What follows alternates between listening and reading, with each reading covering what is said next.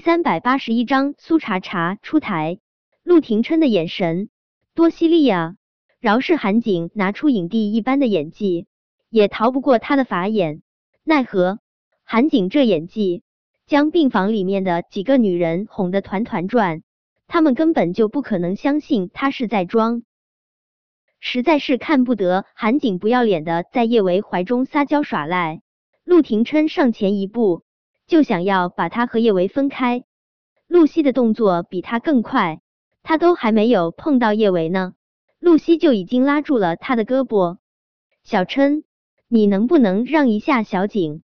我知道小维是你的妻子，你不想小景和小维亲近，可是现在小景受伤了啊，他的情况你现在也看到了，他的心智就像是个孩子，你能不能别和一个孩子计较啊？露西忍不住抹了把眼泪，小琛。要是小景好好的，我不会让他再插足你和叶维的感情。但现在你就当可怜可怜他，等他情况好点儿，让小维再离开好不好？是啊，小琛，你看小景现在都变成什么样了？他这么可怜，你是他的亲舅舅，你就不能可怜可怜他吗？盛云熙看到韩景这样，也打心底里难受，忍不住开口说道。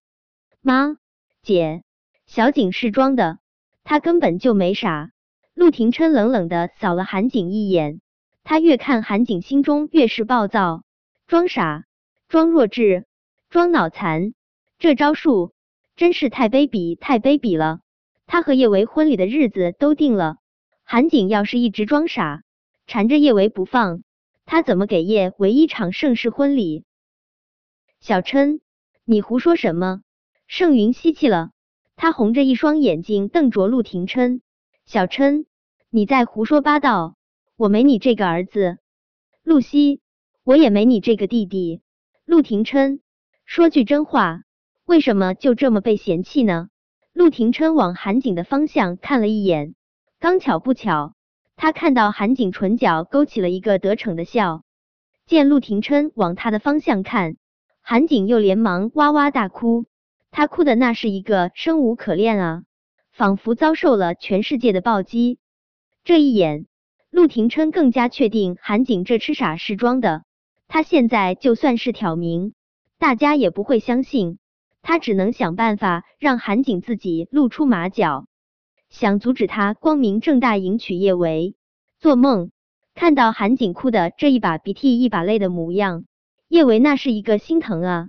他已经完全将他当成了小孩子，他拿出以前哄小宝和小贝的招数，对韩景说：“韩小胖，别哭了，你要是听话，我一会儿给你买糖吃。”听了叶维的话，韩景果真止住了哭泣，他吸了吸鼻子，一副天真无邪的模样：“老大，你说的是真的吗？”见叶维点头，韩景顿时笑逐颜开。我要吃草莓味的棒棒糖。看到韩景在叶维面前笑得一脸阳光灿烂的模样，露西心中很忧伤。他在自家宝贝二子的心中，只是一个坏人啊！果真是儿子长大了，娶了媳妇忘了娘。呸！他儿子还没娶媳妇呢，就已经把他这个当娘的给忘了。他心里苦。好，一会儿我给你买草莓味的棒棒糖。叶维颇为温柔的对着韩景说道，韩景笑的眼睛弯成了两道月牙儿。老大，我就知道你对我最好了。韩景见盛云熙、陆西还有陆廷琛都还在病房里面，打扰他和叶维独处，他蹙了蹙眉头。可是老大，我还是好害怕，房间里面有好多坏人。老大，我不想看到坏人。呜呜，老大。我不想和坏人在一起，我只想和你在一起。陆廷琛气的啊，韩景这小子，这是想要让叶维单独跟他相处吗？真是忒不要脸了。陆廷琛暗暗捏紧拳头，真想将韩景这张装傻卖呆的脸揍歪。但他这暴力念头还没有付诸行动呢，就被露西和盛云熙一左一右强行拉出了病房。陆廷琛一步三回头的往病床上看。看到韩景乙在叶维肩膀上装可爱卖萌什么的，他气得差点儿爆炸。他去问了医生，医生说韩景脑震荡，智力、记忆力什么的出现问题也不是不可能。医学知识不能帮他证明韩景是在装傻，他只能再去想别的方法，早点儿把韩景这不要脸的行径揭穿。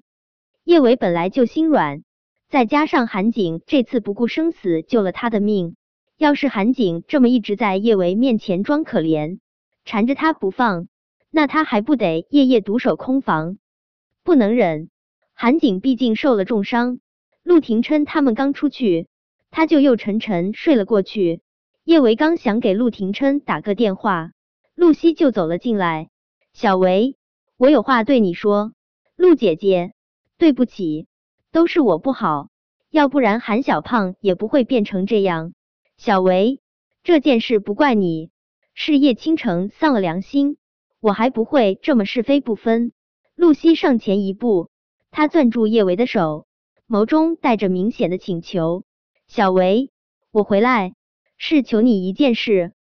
小维，我知道你心里只有小琛，但是现在小景真的很需要你。这段时间，你能不能能不能多照顾一下小景？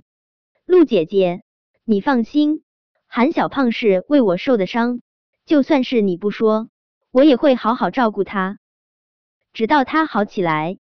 叶维，谢谢你。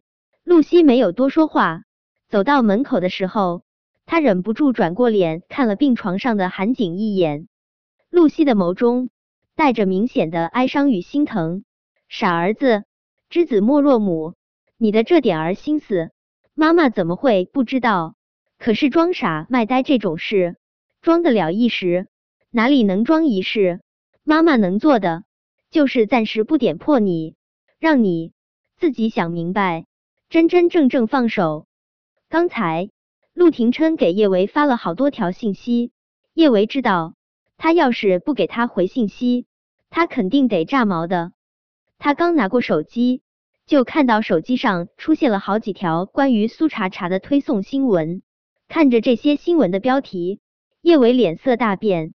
他忙不迭的打开手机浏览器，发现排名前五的热搜都是苏茶茶、苏茶茶杀人、苏茶茶坐牢、苏茶茶脱衣舞、苏茶茶出台、苏茶茶鸡。